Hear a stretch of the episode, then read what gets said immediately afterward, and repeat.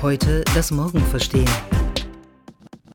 Everyone, politics, education, in uh, the financial structure, uh, the nation state structure, language, the culture, religion, all of that exists within the host of technology. So it's not the effect of, it's that everything exists within. It's not that we use technology, we live technology. Technology has become as ubiquitous as the air we breathe, so we are no longer conscious of its presence. Alles und jeder existiert innerhalb von Technologie. Es ist nicht so, dass wir Technologie benutzen, wir leben Technologie. Sie ist so allgegenwärtig geworden wie die Luft, die wir atmen. Und so sind wir uns auch nicht länger ihrer Präsenz bewusst. Das sagt der Regisseur Godfrey Reggio über den Gedanken hinter seinem gefeierten Experimentalfilm Koyanis Katsi aus dem Jahr 1982. Doch was als Zustandsbeschreibung einer hybriden menschlichen Existenz in den 80er Jahren durchaus gewagt klang, das hat sich in großen Teilen längst bewahrheitet. Wir leben Technologie. Sie ist heute so ubiquitär, so allgegenwärtig wie andere Grundbedingungen menschlicher Existenz, wie die Luft eben. Bis hierhin würde man Godfrey Reggio wohl unumwunden recht geben. Aber noch immer sind wir uns der Präsenz von Technologie durchaus bewusst. Vielleicht sind wir uns dieser Präsenz sogar bewusster denn je. Schließlich starren wir täglich stundenlang auf Bildschirme, tippen auf Tastaturen herum und wischen eifrig über die Screens unserer Geräte, zum Beispiel unserer Smartphones. Es ist also irgendwie beides. Die Technologie ist so allgegenwärtig, dass sie nahezu unsichtbar wird, und sie ist so allgegenwärtig, dass sie permanent alle unsere Sinne herausfordert, also sehr sichtbar ist. Und hier soll sich jetzt etwas ändern. Wenn es nach einigen Tech-Unternehmen geht, allen voran Google, dann wird das sogenannte Ambient Computing die Mensch-Maschine-Interaktion revolutionieren.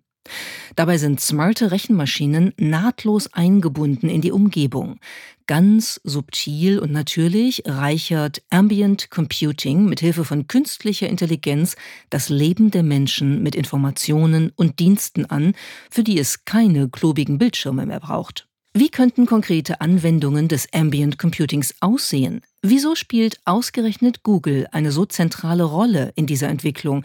Und werden diese Technologien die Grenze zwischen Mensch und Maschine weiter erodieren lassen? Darüber wollen wir heute im ADA-Podcast sprechen. Wir, das sind Finn und Miriam. Jetzt kommt Werbung. Es gibt so einige juristische und administrative Themen, wo man sich doch immer die Unterstützung von einer Expertin oder einem Experten wünscht. So kann einem beispielsweise das Thema Sozialversicherung echt schnell Kopfschmerzen bereiten, weil es einfach wahnsinnig komplex ist. Und daher freuen wir uns, heute einen Tipp mit euch teilen zu können, der besonders für die Gründerinnen und Gründer unter euch interessant sein sollte. Und zwar hat die Techniker Krankenkasse den Service Social Pizza entwickelt, der euch hilft, den Sozialversicherungsdschungel zu durchdringen. Warum Social Pizza? Naja, mit einer Pizza macht das Thema gleich mehr Spaß, oder? Die TK teilt das Thema Sozialversicherung wie eine Pizza in verzehrfertige kleine Stücke auf und erklärt alle Informationen einfach und appetitlich entlang der Phasen der Gründung. Das macht das Ganze besser verständlich und einfacher umsetzbar. Besonders hilfreich ist der kostenlose Rückrufservice. In einem 15-minütigen Beratungsgespräch können euch Expertinnen und Experten der TK alle Fragen rund um das Thema Sozialversicherung beantworten. Selbst wenn ihr nicht bei der TK versichert seid, ist dieser Service kostenfrei. Um einen Termin zu vereinbaren, geht ihr auf socialpizza.tk.de. Social pizza.tk.de und vereinbart euch über das Buchungstool einfach einen Termin. Dieser Service kann auch mehrfach und auf Englisch in Anspruch genommen werden. Das war Werbung. Unsere technologische Gegenwart ist geprägt von Geräten, die zwar äußerst hilfreich sind, zugleich aber unsere volle Aufmerksamkeit brauchen und dadurch eine sehr dominante Rolle in unserem Alltag einnehmen, mit ganz vielen bedenklichen Konsequenzen, von denen wir alle schon gehört haben. Ausufernde Bildschirmzeiten, ständige Erreichbarkeit, Rastlosigkeit, schwindende Konzentrationsfähigkeit. Wie geht man angemessen damit um, ohne sich der Technologie komplett zu verschließen, wie es zum Beispiel im Digital Detox propagiert wird? Man stelle sich eine Welt vor, in der Computer als sichtbare Rechenmaschinen verschwunden sind, aber uns dennoch jederzeit technologisch unterstützen. Das ist die Vision des Ambient Computings. In der elektronischen Musik ist Ambient ein Subgenre, das aus sphärischen, sanften, langgezogenen und warmen Klängen besteht. Ambient könnte man ins Deutsche mit umgebend oder umfließend übersetzen. In Bezug auf Computer heißt das also Computer, die eine subtile, fluide, also flexible Art und Weise in unsere Umgebung eingebettet sind.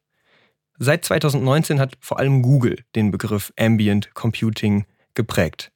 Was man bei dem Suchmaschinengiganten darunter versteht, hat Rick Osterloh, der Senior Vice President für Devices und Services bei Google, kürzlich im Interview mit dem US-Tech-Magazin The Verge so erklärt.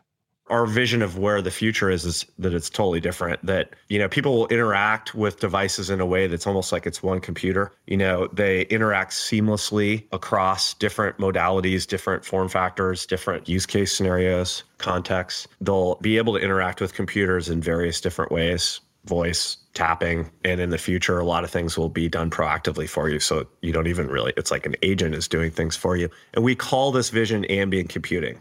Wir werden mit geräten auf eine weise interagieren als handle es sich um einen einzigen computer. Nahtlos über verschiedene modalitäten verschiedene formfaktoren verschiedene anwendungsszenarien und kontexte hinweg. So beschreibt es rick osterloh.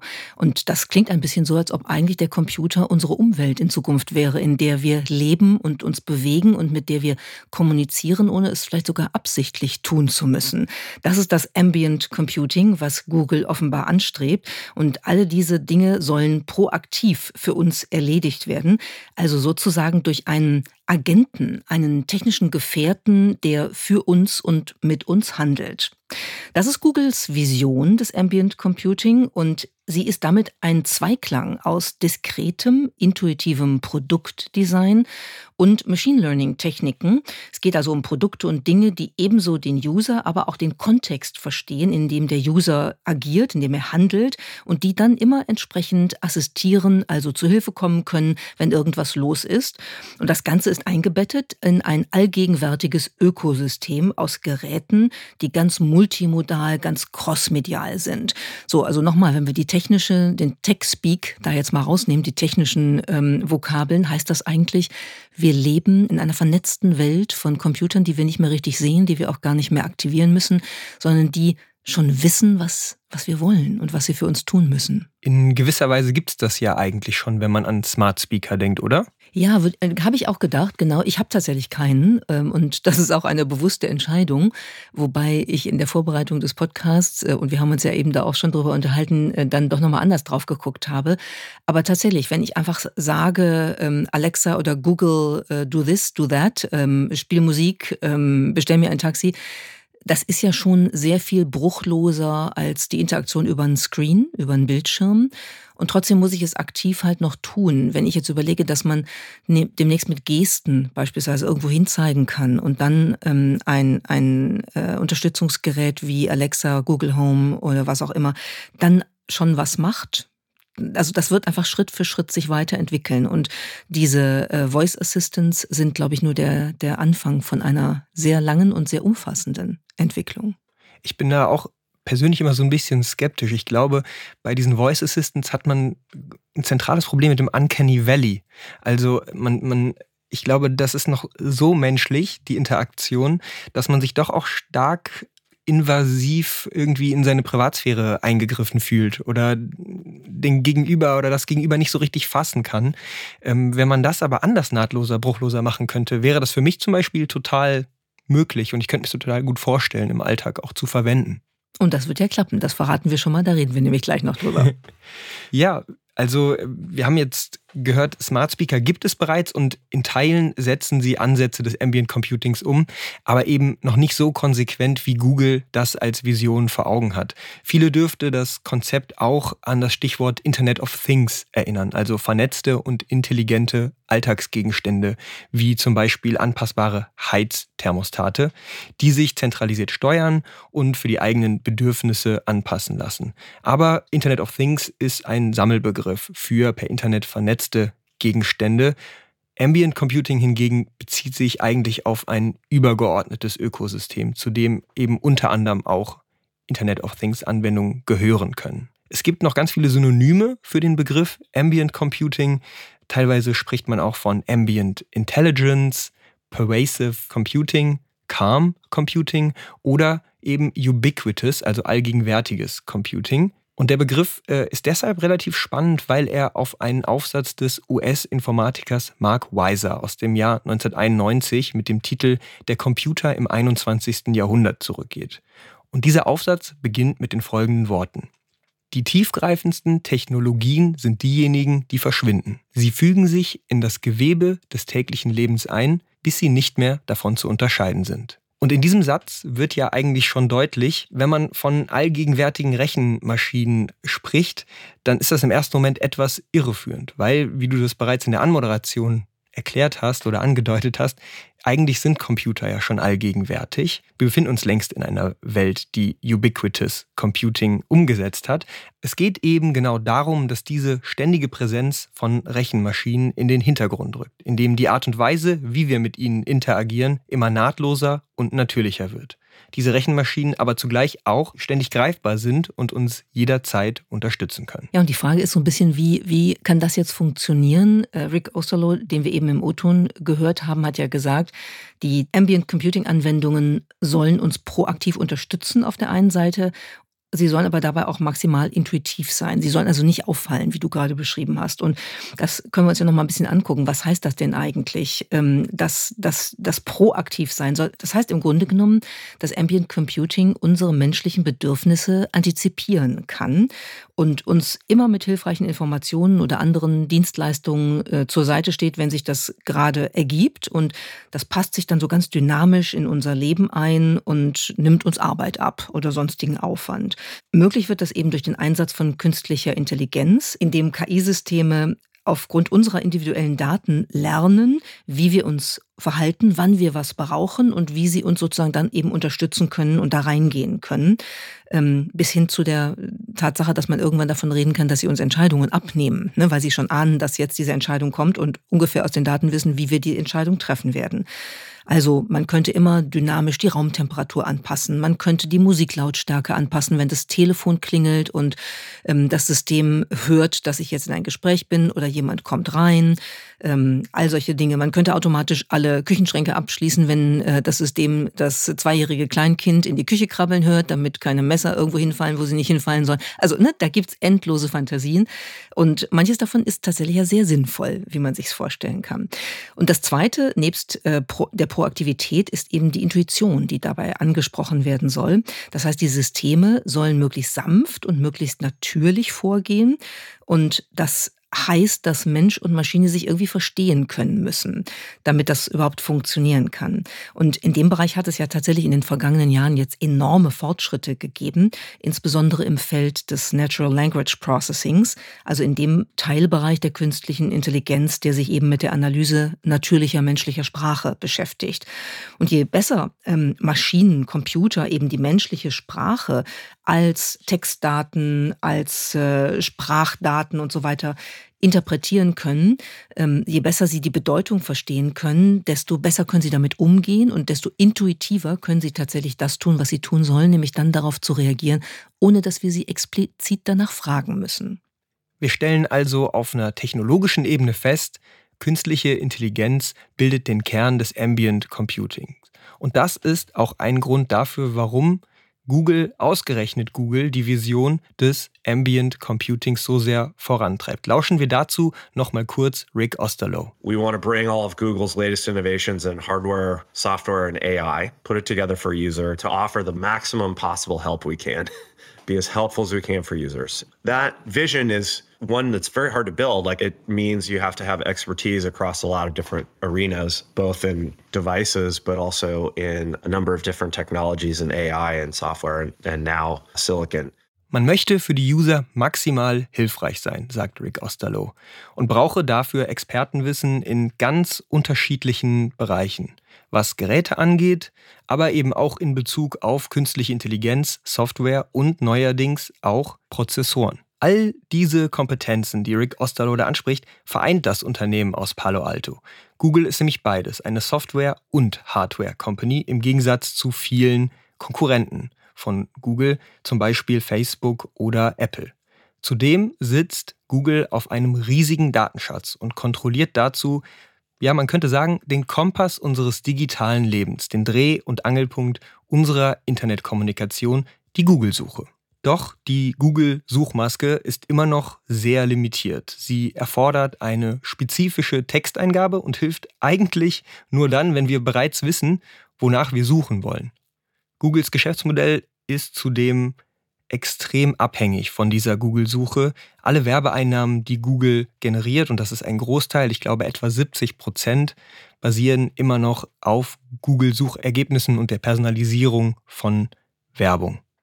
Das ist so und insofern geht es also jetzt darum, ähm, und das ist wahrscheinlich ein, ein Riesenstrategiethema tatsächlich, so ist es ja auch diskutiert worden nach der Entwicklerkonferenz vor einigen Wochen, dass man quasi die Suche als, als Kern des Geschäftsmodells aus der Suchmaske rauszieht und sie quasi als allumfassende Zugangsmöglichkeit in die, in die menschliche Welt bringt, ne, wenn man das jetzt mal versucht einfach zu beschreiben. Und genau das könnte eben durch Ambient Computing klappen. In den letzten vier Jahrzehnten hat keine moderne technologische Innovation unser Leben so grundlegend verändert wie das World Wide Web. Es hat die Art und Weise, wie wir leben, arbeiten und spielen verändert und dabei die Dimensionen von Realität und Virtualität zunehmend miteinander verschmolzen. Was können wir aus den verschiedenen Evolutionsstufen des Webs für die Entwicklung des Internets der Zukunft lernen? Welche Rolle spielen die Visionen und der Hype um das Metaverse und das Web 3? Und wie werden sie die Art und Weise verändern, wie wir unsere Identitäten ausdrücken, wertschöpfen und die wichtigsten Probleme unserer Gesellschaft lösen? Das sind die Fragen, die wir mit euch auf dem Ada Lovelace Festival 2022 diskutieren wollen. Freut euch unter anderem auf unsere Co-Founderin Verena Pauster, den Tech-D-Evangelisten Jürgen Tante Geuter und auf unseren Bundeskanzler Olaf Scholz. Tickets und Informationen gibt es auf www.ada-lovelace-festival.com. Es soll also ein KI-Assistent ähm, sozusagen das übernehmen, was wir jetzt händisch in die Suchmaske bei Google eintippen, der dann unsere Bedürfnisse ganz ohne irgendeine Eingabe antizipieren kann über Bewegungen, über Verhaltensmuster, über Vorlieben, die alle analysiert werden und der dann sozusagen auch assoziativ über ganz unterschiedliche Suchmodalitäten hinweg uns behilflich sein kann. Und was technisch dahinter steht, das, das finde ich schon sehr interessant, wenn man sich das genauer anguckt. Das sind die sogenannten Transformer-Modelle. Das klingt jetzt ein bisschen wie ein Science-Fiction-Film in 37 Folgen.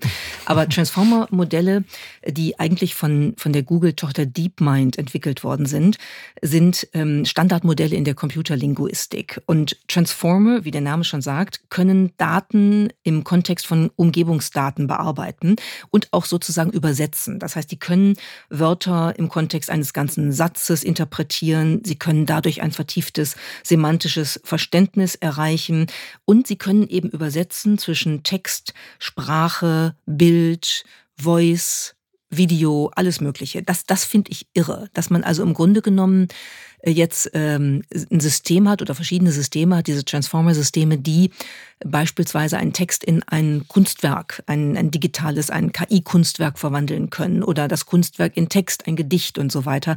Das gab es halt früher wirklich nicht. Das ist ein, ein Riesenfortschritt in ähm, der Entwicklung der KI und das ist die Grundlage technisch eigentlich, um überhaupt das möglich zu machen, was mit Ambient Computing jetzt äh, passieren soll. Ja, und wenn man sich das jetzt mal ein bisschen fantasievoll weiter vorstellt, dann könnte man sagen, da kann man ganz viel jetzt mitmachen mit dieser neuen Google-Suche, die Ambient äh, im, in unserer Welt sozusagen für uns da ist. Man könnte zum Beispiel ein ganz neues Shopping Erlebnis sich vorstellen. Also nehmen wir mal an, ich brauche ein neues Sofa. Dann fange ich normalerweise an zu googeln. Dann sehe ich 730.000 Sofas und keins ist genauso, wie ich es eigentlich haben möchte. Wenn ich jetzt sozusagen die Ambient Search Möglichkeiten nutzen würde, dann könnte ich textlich beschreiben, wie mein Sofa aussehen soll, wie ich mich fühlen möchte, wenn ich auf diesem Sofa sitze, liege. Ich könnte beschreiben, was andere Menschen denken, die in mein Wohnzimmer kommen und dieses Sofa sehen und was das können muss und so weiter. Und basierend auf dieser Beschreibung könnte ich die Suche loslaufen lassen und Google könnte mir dann ein Modell eines Sofas ausspucken, das es vielleicht gibt. Wahrscheinlich wird es das nicht geben, aber das macht nichts, weil wenn wir dann noch 3D-Druck und all solche Dinge dazu nehmen, dann wird das halt einfach produziert, ja, n gleich 1. Und dann habe ich sozusagen die perfekte Suche, die von meinen Wünschen ausgeht und eigentlich durch nahezu keine Begrenzung reduziert wird oder eingeschränkt wird. Und da hat es mich dann gepackt, wo ich gedacht habe, das finde ich sehr cool, ja, auch so Klamotten, wenn ich mir vorstelle, ich kann einfach erzählen, wie fühle ich mich heute in dem Sweater, der in dieser Farbe und ungefähr der Form mir ermöglicht, dass ich auf dem Dingsbums-Konzert äh, das und das tue. Und dann kommt ein, eine Idee eines Produkts. Wow, das finde ich schon sehr cool. Also das ist sozusagen jetzt mal ein Stückchen weitergedacht, das, was Google ähm, da macht im Moment. Und ich glaube, die haben allen Grund, das als wirklich strategischen Push jetzt ähm, zu nehmen, Ambient Computing. Denn das kann ähm, eigentlich ein Riesenschritt nach vorne sein. Auch eine Konkurrenz übrigens zum Metaverse, über das wir ansonsten überall reden. Ne? Also Facebook will rein oder Meta will rein in diese Welt mit der Virtual Reality Brille. Und Google sagt, wir haben eine schöne Welt.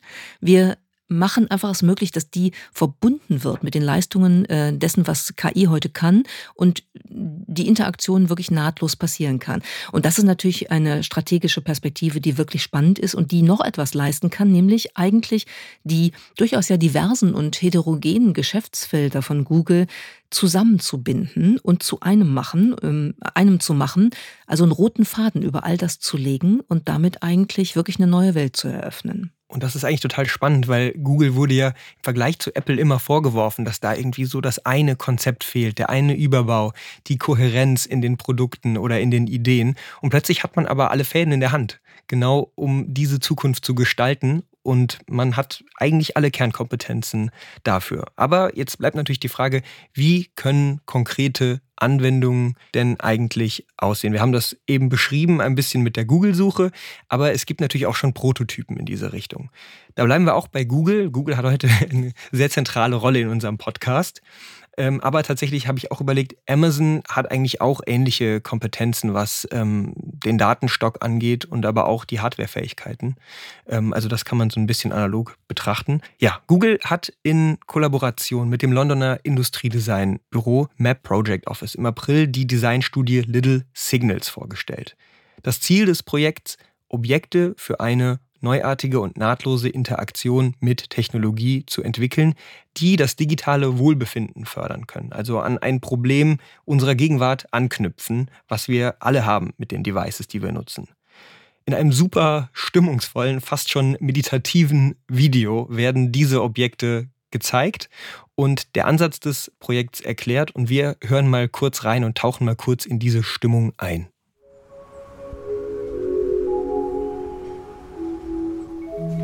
Little Signals is a family of unassuming but charming objects that share notifications and information by engaging with our senses in more nuanced ways. Using sound, movement, and visual cues we can subtly perceive. A soft shadow, a friendly tap, a reassuring sound, a subtle indicator, a slight waft of air a gentle motion. Wir haben es gerade gehört, Little Sickness soll eine Familie von unscheinbaren, aber charmanten Objekten sein, die Benachrichtigungen und Informationen teilen, indem sie unsere Sinne auf nuancierte Weise ansprechen. Das sagt die ruhige Frauenstimme, während im Video kuriose, aber zugleich auch sehr schöne und schlichte kleine Apparate in erdigen Tönen, in einer lichtdurchfluteten, skandinavisch angehauchten Wohnung zu sehen sind. Also es ist wirklich sehr stimmungsvoll. Wir verlinken das Video auch in den Show Notes. Und die Stimme erklärt uns, wie diese Little Signals, diese kleinen Signale funktionieren können. Ein weicher Schatten, ein freundliches Antippen, ein beruhigendes Geräusch, ein subtiler Hinweis, ein leichter Lufthauch, eine sanfte Bewegung. Ja, und so hat jedes der sechs verschiedenen Objekte, die für das Projekt entwickelt wurden, seine eigene Art zu kommunizieren mit den NutzerInnen. Da ist zum einen der kleine cremeweiße Zylinder R, der durch Luftstöße seine Umgebung in Bewegung versetzen kann. Der steht dann unter einer Zimmerpflanze und durch einen kleinen Luftstoß kann er die Blätter zum Bewegen bringen und so die Aufmerksamkeit der Personen auf sich lenken, die sich in diesem Zimmer befinden. Dann gibt es noch die kleine Röhre Tab. Da ist ein blauer Zeiger befestigt und der kann sanft an Gläser oder Wände klopfen oder wie im Video zu sehen eben an eine Medikamentendose. Das war der Moment, wo ich kurz innegehalten habe und mich schon gefragt habe, oh mein Gott, will ich jetzt, will ich das als meine Zukunft haben, wenn ich mir vorstelle, ich mache den Badezimmerschrank äh, morgens auf und dann klopft da schon, äh, genau, dann klopft da schon nach dem Motto, hier schön deine Medikamente nehmen oder nicht das Zähneputzen vergessen oder was auch immer. Ähm, also das, das hat, bei mir hat das echt was ganz Gemischtes ausgelöst. Zum einen total ähm, ein Gefühl von, ach, irgendwie interessant und das würde ich gerne ausprobieren. Und zum anderen hatte ich, hatte ich eine ähm, Assoziation zu dem Film Wally, wo ne, der Müllroboter, der als einziger auf der Erde verbleibt und die Menschen sitzen alle dick und fett in so einer permanenten, ähm, rotierenden Achterbahn, weil sie nichts mehr tun und nur noch umgeben sind von Dingen, die äh, Maschinen äh, und Computer ihnen abnehmen. Also ich war da total gespalten. Ich finde, das ist sehr schön gemacht, das Video. Ähm, aber es ist natürlich ganz interessant, dass das schon, es ist eine Gratwanderung zwischen Unterstützung und Bevormundung in mancherlei Hinsicht. Und das, das ist mir irgendwie so ein bisschen stecken geblieben. Ja, ich, das kann ich, kann ich total verstehen. Es ist natürlich auch eine Fiktion. Also es ist sehr, sehr stimmungsvoll. Es ist sehr idealisiert. Ähm, aber es ist schon eine interessante Art und Weise, wie Objekte ihre User sanft auf dem Laufenden halten können, ohne Momente der Ruhe des Alltags ähm, zu stören, indem sie eben bei Bedarf vom Hintergrund in den Vordergrund treten können mit so kleinen Stupsern, kleinen Signalen, die man aus dem Alltag kennt. Äh, Google hat sich da auch oder die DesignerInnen haben sich da auch an so ganz alltäglichen Dingen orientiert, wie dem Bewegen von einem Uhrzeiger zum Beispiel. Oder eben dem, dem Klopfen an einer Oberfläche. Ja, du hast jetzt das so ein bisschen angedeutet, du bist da ein bisschen hin und her gerissen. Welches dieser Objekte würdest du dir denn ähm, wie vielleicht in deine eigene Wohnung stellen? Also äh, was ich sozusagen äh, irgendwie meditativ interessant fand, ähm, ist dieser Erdzylinder, weil das hat irgendwas Spielerisches, was auch nicht sofort einen Nutzwert haben muss, sondern ähm, das ist einfach ähm, fast ein bisschen Serendipity-mäßig, also so ne, zufallsgetriebene Aufmerksamkeit, die möglicherweise auf die Pflanze, die sich plötzlich durch den Luftstoß bewegt oder so gerichtet wird. Also solche Sachen mag ich gerne, weil sie, weil sie weil sie einen auch aus den Routinen mal rausbringen. Ne? Und ich glaube, das ist auch so eine Abwägung, die dabei eine Rolle spielen wird. Wird es dazu führen, Ambient Computing, dass wir in immer mehr Routinen geraten, die immer weiter sozusagen durch die Computerinteraktion, die nahtlose und, und fast äh, unbemerkbare vorangetrieben werden, verstärkt werden? Oder schafft man wirklich mit solchem, ähm, mit so einem Ambient-Ansatz auch bestimmte Durchbrüche von Routinen, bestimmte Alternativen mal wieder zu, zu etablieren oder möglich zu machen.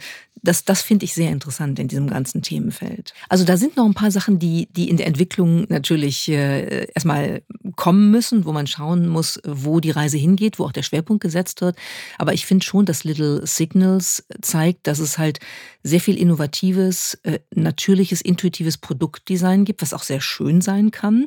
Und das ist für die Anwendungen von Ambient Computing natürlich sehr wichtig die Technologie dahinter auch, aber darüber haben wir schon gesprochen. Und beides zusammen ähm, bedeutet dann eben, dass, dass da ein ganz neuer Schwung von Mensch-Maschine-Interaktion draus werden kann. Auf der anderen Seite ist es so, dass natürlich nicht alle Anwendungen komplett ohne digitale Anzeigen auskommen werden. Und auch da hat äh, Google ein interessantes Projekt, wo sie sich überlegt haben, wie man versteckte Schnittstellen für Ambient Computing äh, entwickeln kann. Wie könnten die aussehen? Da haben sie sogenannte Passive Matrix OLED-Technologie verwendet, also Display-Technologie, und haben diese als digitale Anzeigen und eben Eingabeschnittstellen in ganz alltäglichen Materialien versteckt und integriert. Diese Materialien sind Furniere, also Holzfurnier, sieht einfach aus wie eine, wie eine Holzplatte, Kunststoffe, Textilien oder auch einseitige Spiegel, was ziemlich beeindruckend aussieht. In einem Video kann man das sehen und da leuchten diese digitalen Anzeigen ultrahell durch Materialien wie Holz oder eben Textil, wo man das eigentlich gar nicht erwarten würde, dass das so gut klappt. Und sie lassen sich auch darüber steuern. Also die Anzeigen, Slider und Schalter erscheinen nur, wenn sie wirklich gebraucht werden. Und da wäre es natürlich denkbar, dass in Zukunft auch komplexere Anzeigen so in alltägliche Gegenstände integriert werden können und ganz neue Anwendungs Bereiche erschließen können. Und das finde ich tatsächlich sehr spannend, weil das ja auch in, äh, im Hinblick auf die meist umkämpfte Ressource, nämlich die menschliche Aufmerksamkeit, echt Entlastung bringen kann. Ne? Ich muss nicht permanent beballert werden mit allen möglichen Informationen, die ich gar nicht brauche, 99 Prozent der Zeit, sondern nur ein Prozent der Zeit. Und wenn sie nur dann da ist, wenn ich sie brauche, diese Information, wie das du jetzt gerade beschrieben hast an diesen Displays, das ist schon ziemlich cool. Was anderes, was ich echt beeindruckend fand, das hat Google ja auch auf der Entwicklerkonferenz im Kontext des äh, Ambient äh, Computing äh, ähm, Nudges sozusagen vorgestellt, ist die, ist die neue Google-Brille. Da habe ich erst gedacht, ui, jetzt trauen sie sich was, nachdem Google Glass ja wirklich äh, ein totaler Rohrkrepierer gewesen ist, aus, aus Gründen Privacy, Datenschutz und so weiter. Wir erinnern uns daran. Jetzt haben sie eine neue Brille, die keine Kamera hat. Also da haben sie auch draus gelernt, aber die kann was Tolles. Äh, das kann man sich auch anschauen auf einem Video, können wir auch verlinken. Da kommuniziert eine Mutter mit ihrer Tochter. Die Mutter spricht Chinesisch und die Tochter spricht Englisch. Und ähm, die Brille übersetzt das. Und das ist natürlich, Stichwort Ambient Translation, toll, wenn man sozusagen automatisch in die Lage versetzt wird, eigentlich mit allen Menschen dieser Welt kommunizieren zu können, weil die Übersetzung funktioniert, ohne dass man irgendwas aktivieren muss. Das fand ich schon eine wirklich interessante Idee und äh, auch total natürlich. Also eben nicht mit einem Knopf im Ohr und irgendeiner Computerstimme, die irgendwas mitliest, sondern in, in das Sichtfeld projiziert live die Übersetzung. Das ist natürlich total spannend und deutet auch so ein bisschen darauf hin, was es vielleicht noch so für Anwendungsbereiche des Ambient Computing gibt. Ein etwas greifbarer Bereich ist der Bereich des sogenannten Ambient Assisted Living. Dabei geht es darum, dass hilfsbedürftige Menschen gezielt von Technologie unterstützt werden können. Zum Beispiel alte oder behinderte Menschen, die mit Hilfe von Technologie dann ein möglichst selbstbestimmtes Leben führen können. Also intelligente AAL-Systeme können schon länger so Heizungen und Beleuchtung bedarfsgerecht steuern, aber mit Fortschritten im Ambient Computing könnte das natürlich auf ein ganz neues Level gehoben werden. Jetzt kommt Werbung. Wir sind bei ADA große Verfechterinnen vom lebenslangen Lernen und ermöglichen ja mit dem ADA Fellowship auch Menschen, die bereits im Berufsleben stehen, sich neben der Arbeit zu zukunftsrelevanten Themen weiterzubilden. Um uns selbst ebenfalls auf dem Laufenden zu halten und uns mit Branchenkennerinnen und Experten auszutauschen, besuchen wir regelmäßig Fachkongresse zu verschiedensten Themen, von Technologie und KI über Leadership bis hin zu Bildungsthemen. Für letztere möchten wir euch eine Veranstaltung ans Herz legen, die wir mit ADA in der Vergangenheit bereits besucht haben. Die LearnTech, eine internationale Fachmesse inklusive Kongress für die digitale Bildungsbranche. Dieses Jahr findet die LearnTech vom 4. bis 6. Juni statt. Hier werden die Top-Trends zum digitalen Lernen in Schule, Hochschule und Beruf gezeigt. Mehr als 400 nationale und internationale Unternehmen zeigen die neuesten technologischen Lösungen und Technologietrends wie Metaverse und KI und ihre Chancen und Einsatzmöglichkeiten für die Bildung. Ihr könnt sogar vor Ort einiges selbst ausprobieren und erleben. Auf dem begleitenden Fachkongress diskutieren hochqualifizierte internationale Expertinnen und Experten aus der Bildungswirtschaft und Wissenschaft aktuelle Themen und stellen Lösungsvorschläge vor. Mit dem Rabattcode minus 20 erhaltet ihr 20 Euro Rabatt auf alle Messetickets. Also, sichert euch jetzt euer reduziertes Ticket für die LearnTech 2024 vom 4. bis 6. Juni. Das war Werbung. Ja, und jetzt haben wir eine ganze Menge von Ebenen, die äh, neu bespielt werden können durch äh, Anwendungen des Ambient Computing. Und vielleicht zum Schluss mal jetzt so ein paar Punkte, die einem dann ja schon einfallen. Manche haben wir schon etwas adressiert. Wenn du, wenn du mal überlegst, was wäre das größte Hindernis für dich, Ambient Computing in deinem Leben einzusetzen? Was würde dich davon abhalten? Ich glaube, für mich persönlich wäre wirklich der Knackpunkt, wie natürlich, wie nahtlos diese Technologie mit mir interagiert. Und da hängt natürlich ein riesen Rattenschwanz noch an Fragen äh, dran, wie zum Beispiel halt, welches Verhältnis habe ich denn eigentlich zu Technologie? Wenn diese Interaktion wirklich so natürlich ist, wie das derzeit versprochen wird, dann könnte ich mir das total vorstellen, weil das ist ja eine alternative Vision, die nicht sehr invasiv ist, eben nicht so invasiv wie Smart Speaker, von denen wir uns die ganze Zeit belauscht fühlen. Also wenn das funktionieren sollte, dann könnte ich mir das tatsächlich vorstellen und finde es auch eine total, ja, irgendwie erstrebenswerte Vision von ruhiger Technologie. Aber tatsächlich wissen wir auch, wir haben den Namen Google wahrscheinlich 34 Mal jetzt schon genannt in dieser Folge. Wir wissen auch, dass da marktgeleitete Interessen dahinter sind und ähm, dass wir am Ende des Tages wahrscheinlich doch das Produkt sind. Und wenn dann solche Technologien wirklich in unsere Intimsphäre eingreifen sollten, dann äh, ist das natürlich alles andere als natürlich. Was auch bedeutet dann, dass das ganze Thema Datenschutz und Privacy neu aufkommt, ne, weil, weil das dann, also es kommt gar nicht neu, es kommt genauso auf, wie wir es eigentlich schon haben, aber in einer vollkommen umfassenden Art und Weise.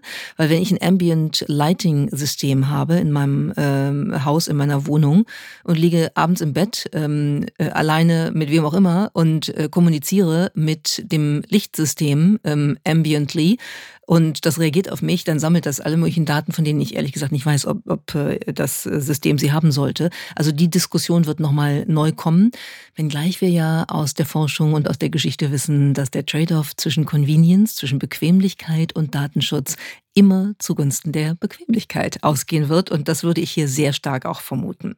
Also das ist so ein, so ein Thema, was, was mich ein bisschen umtreibt und tatsächlich, was wir eben gesagt haben, das Nudging. Also wenn es gelingt, dass Ambient Computing mich bei vielen nützlichen Dingen unterstützen kann, aber mir auch Impulse, Nudges gibt, Dinge wahrzunehmen, Dinge zu tun, Entscheidungen zu treffen, die ich vielleicht lange nicht mehr oder noch nie so getroffen habe. Wenn es also eine Mixtur aus Gewohnheit, Ritual und Serendipity wäre, dann fände ich das super. Wenn es nur Verstärkung meiner Präferenzen wäre, fände ich es gar nicht gut. Oder wenn es eben einfach nur manipulativ wäre. Also die Frage ist, glaube ich, wirklich, wie natürlich ist es eingebettet in unseren Alltag und wie sehr können wir uns immer noch als selbstbestimmte Individuen in dieser Kommunikation mit der Maschine fühlen. Und da muss man natürlich auch sagen, Stichwort Nachhaltigkeit, wenn das gelingen soll, muss quasi jedes Element in unserer Welt mit einem Chip ausgestattet werden. Ähm, das, das kann funktionieren, dann muss man allerdings für die Herstellung und für das Recycling echt andere Konzepte entwickeln. Ansonsten ist das äh, eher nicht so ökologisch nachhaltig auf längere Sicht, was da passiert. In, in jedem Haushalt praktisch äh, tausende Gegenstände, genau. die alle mit einem Computerchip ausgestattet sind. Das klingt wirklich nicht sehr nachhaltig. Welchen, welcher Aspekt mich noch beeindruckt hatte, das war eben diese, speziell auch von diesem Google-Projekt Little Signals irgendwie getriggert, ist dieser Achtsamkeitsaspekt. Nämlich, ähm, ja, wir sprechen immer viel über digitale Achtsamkeit, aber das ist jetzt ja tatsächlich mal eine, eine Art und Weise, in der Technologie wirklich in den Hintergrund treten soll. Und zwar von sich aus schon. Es geht nicht darum, dass wir künstlich verzichten sollen, um besser mit, mit der Macht und der Dominanz von Technologie umzugehen, sondern es ist eigentlich eine Vision, die eben ganz subtil ist. Und, und das, das fand ich total schön. Du hast in deiner Kolumne zu Ambient Computing auch über den Film Her geschrieben von Spike Jones und das, das habe ich damals, als ich diesen Film gesehen habe, hat mich das auch total beeindruckt, nämlich dass man eben eine Zukunftsvision entwickelt, die eben nicht so super futuristisch und glatt ist, sondern äh, dass sie irgendwie aus äh, sehr menschlichen Momenten und warmen Farben besteht. Und ähm, vielleicht birgt Ambient Computing eben genau diese Möglichkeit. Und Ambient Computing ist dann die Zukunftstechnologie, in die wir uns auch verlieben können, eben wie im Film Her. Bevor das passiert, wird allerdings noch eine längere Reise für uns anstehen und wir werden wahrscheinlich erst einmal lernen müssen, diese Technologie, diesen intuitiven Umgang mit Technologie lieben zu lernen, uns daran gewöhnen, dass die Technologie automatisch und intuitiv immer schon weiß, was wir brauchen und uns das liefern kann. Das ist dann Zukunftsmusik.